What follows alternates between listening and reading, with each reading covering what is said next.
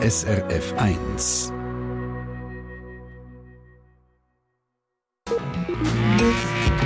SRF 1 Ratgeber Tier.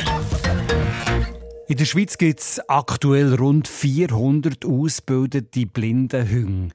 Das sind Hunde, die dazu ausgebildet werden, blinden und sehbehinderten Menschen im Alltag zu helfen. So eine Ausbildung ist intensiv, aber wichtig, denn sie hilft blinden und sehbehinderten Menschen im Alltag und gibt ihnen auch ein Stück Mobilität zurück, so ein Tier an der Seite.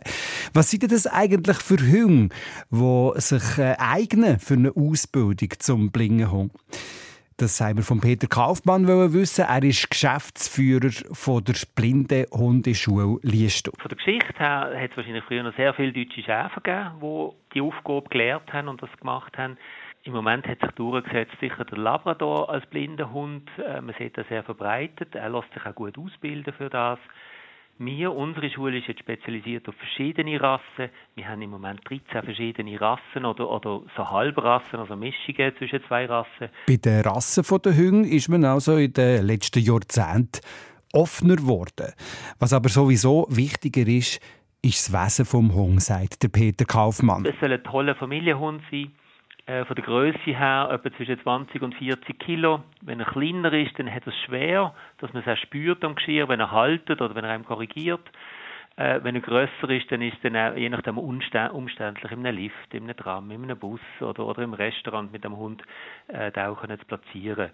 Weil man darf nicht vergessen, der Hund ist natürlich ganze, die ganze Zeit, wo er mit dem Klienten zusammen ist, ist er auch mit ihm unterwegs. Also der bleibt nicht daheim, wenn man ihn nicht braucht, sondern der kommt überall mit. Der geht mit ins Theater, der geht mit, wo auch immer der Klient geht einkaufen und dann sollte der Hund auch dort passen.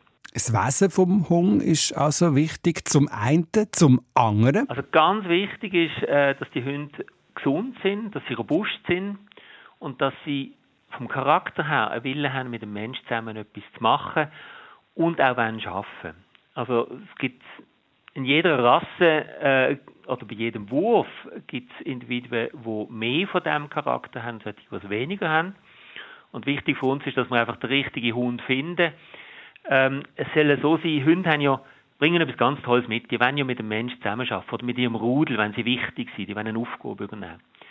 Und der blinde Hund, der soll im Prinzip da sein, dass wenn er etwas erkennt, ein Hindernis oder eine Schwierigkeit, dass er sich gerade überlegt, uh, was muss ich jetzt da vorne machen, wie umgange ich das, wie hilfe ich meinem Team, dort drauf vorbeizukommen, damit wir gleich zum, Team, äh, zum Ziel kommen und dann das eben den Weg auch findet und anzeigt. Ein Blindenhund hat also eine ganz wichtige Aufgabe, keine Frage. Und bei dieser Aufgabe sollte man ihn nicht stören. Vor allem auch nicht, wenn man selber Hundebesitzer ist und beim Spaziergang auf so ein Team trifft. Also ganz wichtig ist, wenn ihr einen Hund habt und es kommt euch ein Team entgegen, wo, wo der Hund am Arbeiten ist, wo am Führgeschirr ist, ähm, dass ihr euren Hund an der Leine wegnehmen von dem, von dem Team, das euch entgegenkommt. Also nicht gerade im, im Weg stehen bleiben.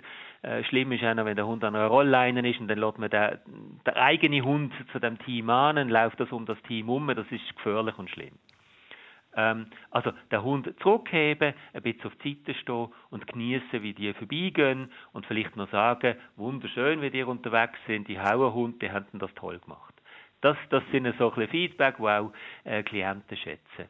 Wie wichtig so ein blinger Hund für einen Menschen kann sein nebst dem, dass er ein Hindernis angeht und sein Mensch zu einem Ziel führt, zeigt Peter Kaufmann anhand von einem Beispiel auf. Ich habe vor knapp einem Jahr in einer, in einer älteren Person, die schon mehrere Hunde hatte, einen Hund abgegeben, nachdem dass sie, also eine sehbehinderte, blinde Person, die mehrere Führerhunde hatte, nachdem dass sie zwei Jahre einmal eine Pause hatte. Und ich sehe in diesen zwei Jahren, sie ist so eine smarte Uhr, hat sie im Schnitt etwa 4000 Schritte im Tag gemacht. Sie hat immer noch ihre Sachen gemacht, die wichtig sind, aber sie hat einfach viel weniger gemacht. Und jetzt, seit sie den Hund wieder hat, hat sie 12.000 oder mehr. Sie fühlt sich viel gesünder, sie ist unter den Leuten, sie ist unterwegs.